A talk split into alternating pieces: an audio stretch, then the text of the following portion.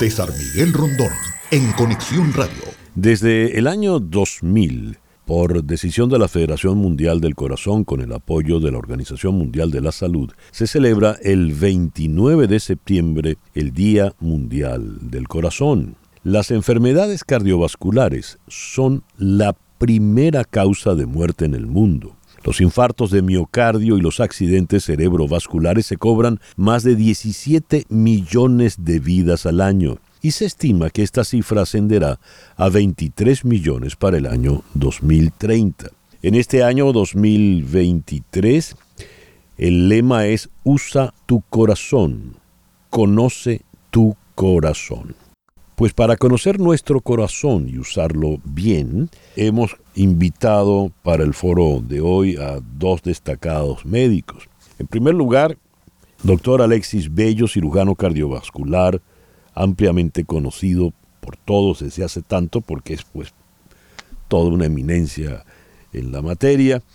Y también en la ciudad de Caracas, la doctora, eh, la doctora es cardióloga, ecocardiografista en el Hospital de Clínicas Caracas, de manera tal que tenemos al cardiólogo y al cirujano. Doctora, bienvenida al programa en esta mañana. Muchas gracias, muchas gracias, César Miguel, aquí honrada de estar en su programa. Gracias. Y por supuesto, un cálido saludo, un fuerte abrazo para el doctor Alexis Bello por estar con nosotros en esta mañana. Mi primera pregunta, ¿por qué las enfermedades cardiovasculares son la primera causa de muerte en el mundo. ¿Por qué? No, no puedo dejar de agradecerte el privilegio de estar en tu connotado programa. Muchas gracias. Eh, bueno, ciertamente, César Miguel, este, se trata del Día del Corazón, el Día Mundial del Corazón a propósito. Y es una pequeña cuña, porque yo he mencionado en otras oportunidades que a alguien se le tiene que ocurrir algún día eh, eh, decretar el día del paciente, porque hay día de todo, hay día de la profesión y de la actividad que cualquier persona del globo terrestre tenga, menos la del paciente.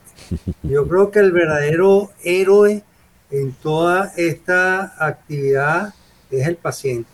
Eso lo he mencionado yo en otras oportunidades y una vez más insto a las autoridades competentes en esto que alguna vez este, decreten el día del paciente.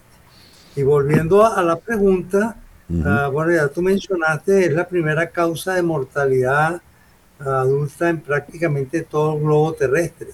Eh, se estima, porque hay distintas estadísticas, pero que el año pasado fallecieron 17 millones de personas en todo el mundo como consecuencia de un evento cardiovascular y e igualmente ya mencionaste que esta cifra pudiera verse considerablemente aumentada en, escasos años.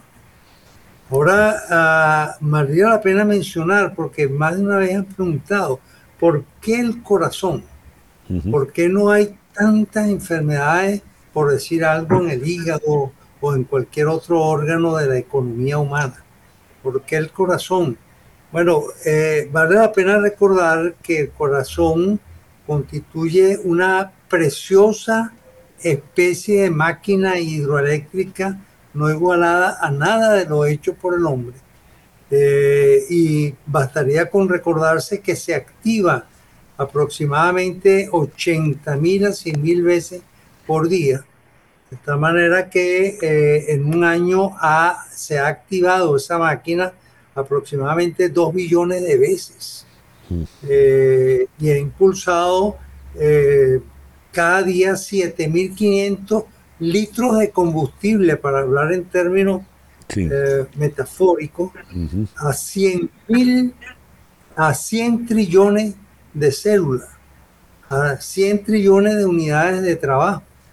De manera que es fácil pensar que una máquina que no puede ser sometida periódicamente a periodos de reparación profiláctico, a todo lo contrario de lo que señala o infiere esta estadística, uno piensa que más bien es raro que no existan más muertes y más lesiones al año. Ya, tremenda, tremenda descripción. Eh, siempre suelo pensar, mi, mi, mi señora madre, mi mamá va a cumplir 102, y me imagino que esa máquina que bien ha resultado.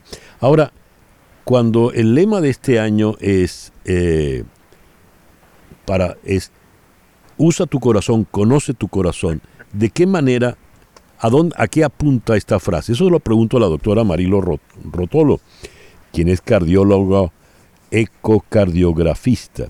Doctora. Bueno, en realidad el paciente, las personas, no necesariamente pacientes, sino las personas en general, deberían conocer su corazón y deberían conocer los factores de riesgo que lo pueden afectar. Nosotros hemos intentado difundir los factores de riesgo de enfermedades cardíacas en la medida de lo posible con la finalidad de hacer una labor de prevención, que es lo que menos se logra es la prevención de las enfermedades cardiovasculares y es a donde más deberíamos estar apuntando, ya que una vez que el corazón está enfermo, la prevención no funcionó, hay que, tenemos unos riesgos ya inminentes, el paciente tiene la enfermedad cardíaca. Hablar de los factores de riesgo, bueno, se ha hablado en múltiples programas, yo diría que la forma de evitar que se enferme el corazón es que la persona sepa qué está haciendo mal y qué es lo que va a hacer que se enferme su corazón. Una vez que se sabe eso, el corazón tiene más probabilidades de no enfermarse con la, haciendo todo tipo de prevención. Eso se ha hablado muchísimo, el cigarrillo, eh, la diabetes, la hipertensión arterial, el sedentarismo, la obesidad. Son todos factores de riesgo que en la mayor parte de las personas las, son ignoradas, no solamente porque no la saben, sino que además los que sí la saben de alguna manera las ignoran y eh, no cumple con todos los requisitos que tiene que tener para evitar que su corazón se enferme. ¿Qué hay que hacer?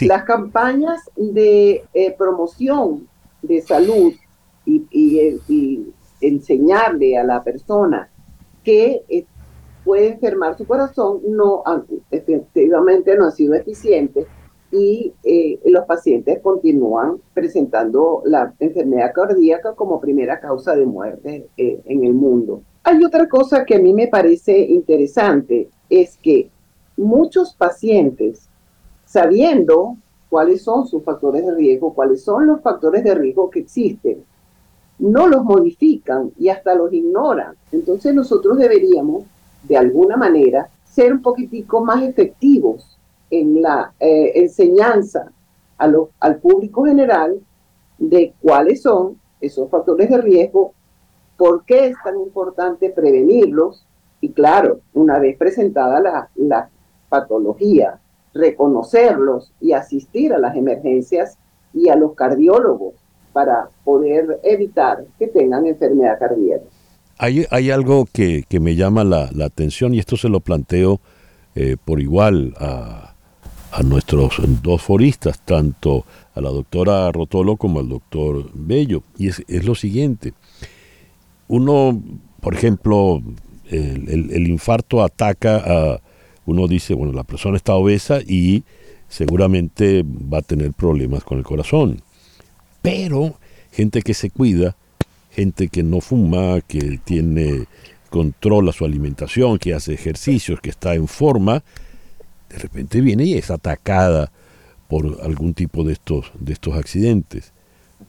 ¿Qué le pasaba a ese corazón que fue cuidado y de, igual manera terminó fallando?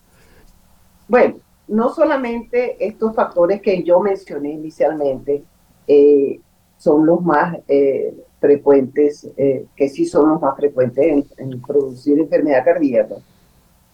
Hay otros factores en esos pacientes que usted mencionó, que son personas jóvenes, que son personas que hacen ejercicio, que son personas que se alimentan bien y que no tienen estas patologías de las que hablábamos. Pero está el estrés, que es un asesino tan silencioso como la hipertensión y que puede producir en estos pacientes que son estresados, que tienen una cosa que se llama personalidad tipo A, que son aquellos pacientes autocríticos, eh, con mucho estrés y, eh, que son exigentes en, su vida diaria. pueden enfermar su corazón eh, eh, de manera que no podíamos saberlo si no le hacemos chequeos periódicos.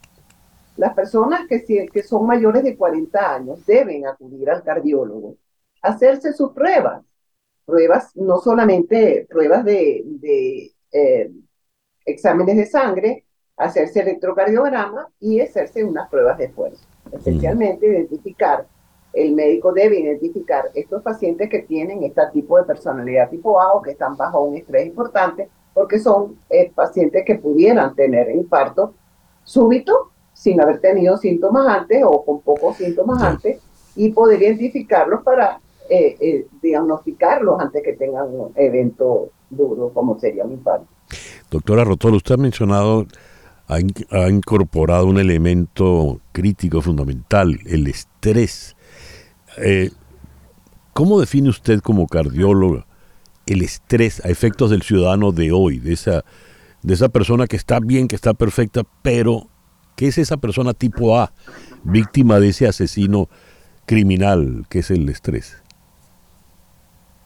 El estrés, bueno, hay muchos, muchos factores eh, eh, que pudieran no, solamente causar estrés, que lo sabemos, sabemos que la, situación de país, la situación personal, eh, situaciones económicas, situaciones políticas del país, que mm. todo el entorno que hace que eh, la persona sienta esa angustia, a lo mejor no manifiesta o a lo mejor, pero uno le consulta al paciente, en la, le pregunta al paciente en la consulta, ¿usted siente estrés? Y mira, es rarísimo que te digan que no.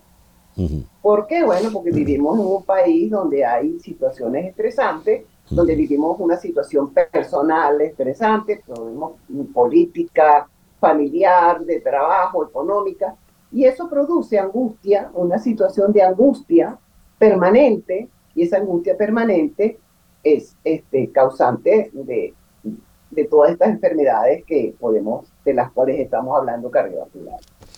Ya la personalidad tipo A es otra cosa aparte. Además del estrés que puede sentir la persona habitual, la persona normal eh, o con otro tipo de, personalidad, que no es la personalidad A, tiene un poquito menos riesgo, si no tiene personalidad tipo A, de enfermarse del corazón. Nosotros hemos tenido pacientes, varios. Mira, un paciente, un paciente que viene de trotar, y ese paciente no tiene factores de riesgo porque tiene colesterol normal, no es hipertenso, no es diabético, no es obeso, hace ejercicio y tiene las eh, grasas normales y de todas maneras hace un infarto.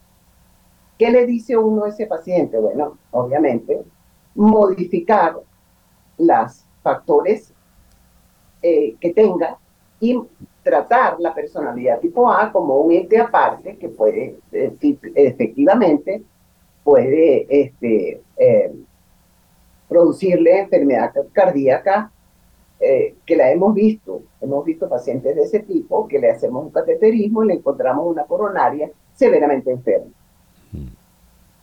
Puede ser antes del infarto o puede ser sin el infarto. Preferiblemente sería que fuera antes que le diera el infarto, pero muchas veces nos llega el paciente ya infartado. Paciente que le estamos haciendo una evaluación este, X por, porque el paciente vino a hacerse eh, un chequeo o ese paciente que la primera consulta es un infarto. Mm, Le quiero agradecer eh, a, la, a la doctora Rotolo pues su participación que hoy fue por partida doble porque no pudimos retomar el contacto lamentablemente con el doctor Alexis Bello. Muchísimas gracias doctora Rotolo por acompañarnos en esta mañana. Bueno, gracias a ustedes por, tener este programa interesante que es una forma de eh, propagar la, el cuidado cardíaco en este Día del Corazón. Gracias. Muchas gracias. La doctora Marilo Rotolo es cardiólogo en el Hospital de Clínicas Caracas y el doctor Alexis Bello es eh, eminente cirujano cardiovascular también en Caracas. César Miguel Rondón, en Conexión Radio, en Éxitos 107.1 FM.